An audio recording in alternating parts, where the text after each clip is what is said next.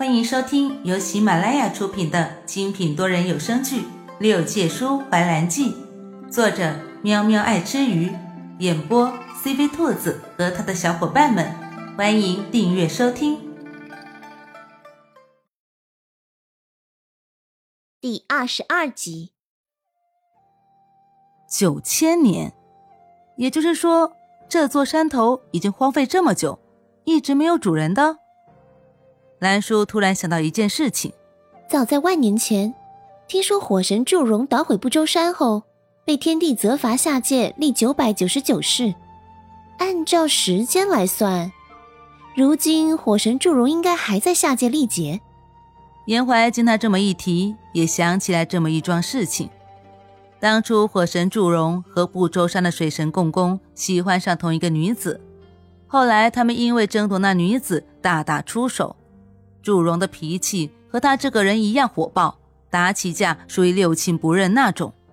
他一时失手，将水神共工打死在不周山。为了毁尸灭迹，更是将不周山捣毁成天灾的模样。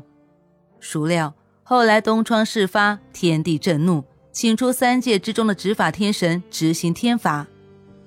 想来当初判他下界历劫九百九十九世的判决，还是他下的呢。掐指算来，今年便是他历劫的最后一世。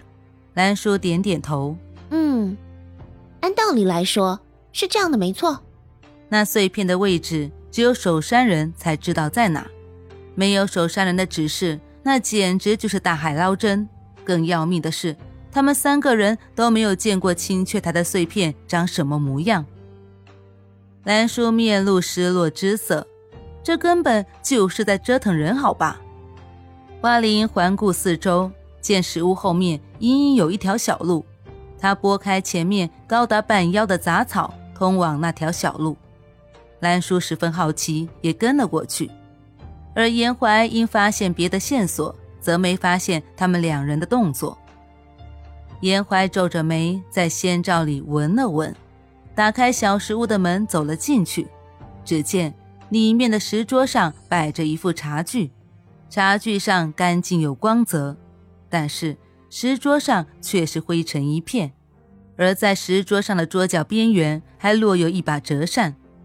他将那折扇拾起，仔细瞧了瞧，半晌之后得出结论：兰叔，这里恐怕有妖界的人来过。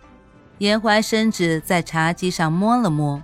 厚厚的一层灰跃入眼帘，再观其他地方皆是如此。半天没有得到回应，转身一看，却发现兰叔和花灵都不知所踪。刚抬起脚步，石屋外便传来一道惊呼声，是兰叔的。严怀转身就往外走，顺着声音传来的方向疾步而去。兰叔本着好奇心，跟着花灵下了石屋后的通道，然而。下去之后，就看见后面别有洞天，全然不似他们一路走过来看见的荒芜之景。更让他纳闷的是，到底是什么原因能让这炭烧一般的赤阳山上呈现出两种不一样的景色？满眼的青色映入眼帘，清脆的蝉鸣在林间兴奋地叫着，清澈的小溪顺着石壁缓缓流下，发出悦耳的声音。和嘈杂的蝉鸣成了一道交响乐，跌宕起伏。砰的一声响，剑锋划破空气的声音突兀而至。听见清越的剑鸣声，两人神色皆是一变，齐齐地向四周看去。漫天金霞之下，逆光之处，缓缓走来一位青年，缕缕独行，一袭青衣，看不清面目，只是在这灵力充沛的赤阳山中。他似乎像是闲庭散步般的缓缓而行，那姿态要有多优雅就有多优雅，要有多淡然就有多淡然。兰叔讶异地朝站在他面前全然守护他的花灵感叹道：“花灵姐姐，怎么这个人看起来根本就不受赤阳山灵力的影响啊？”花灵没有出声，到底也是对来人起了些许好奇，旋即。瞪大了眼珠子朝前望去，一片绿竹林外，一身青衣的仙君长身而立，显然是看见不远处站着的两个人，也显然愣了一下，加快脚步走了过来。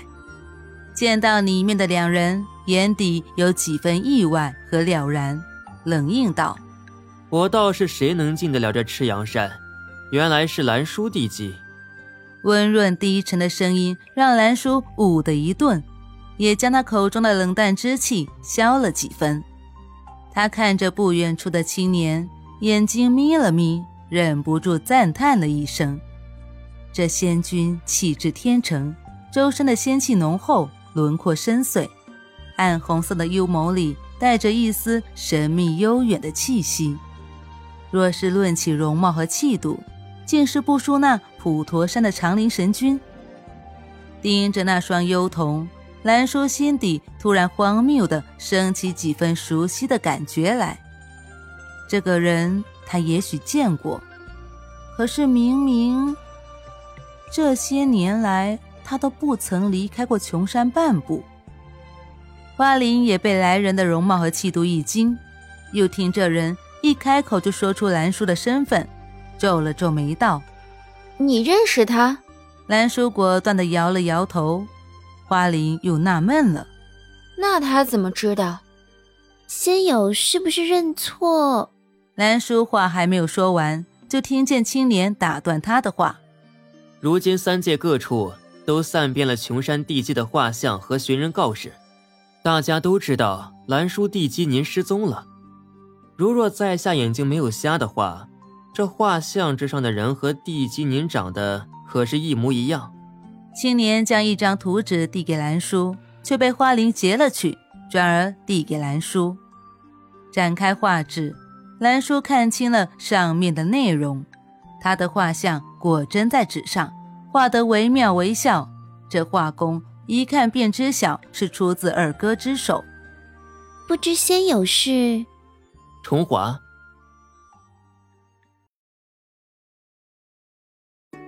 本集播讲完毕，感谢你的收听。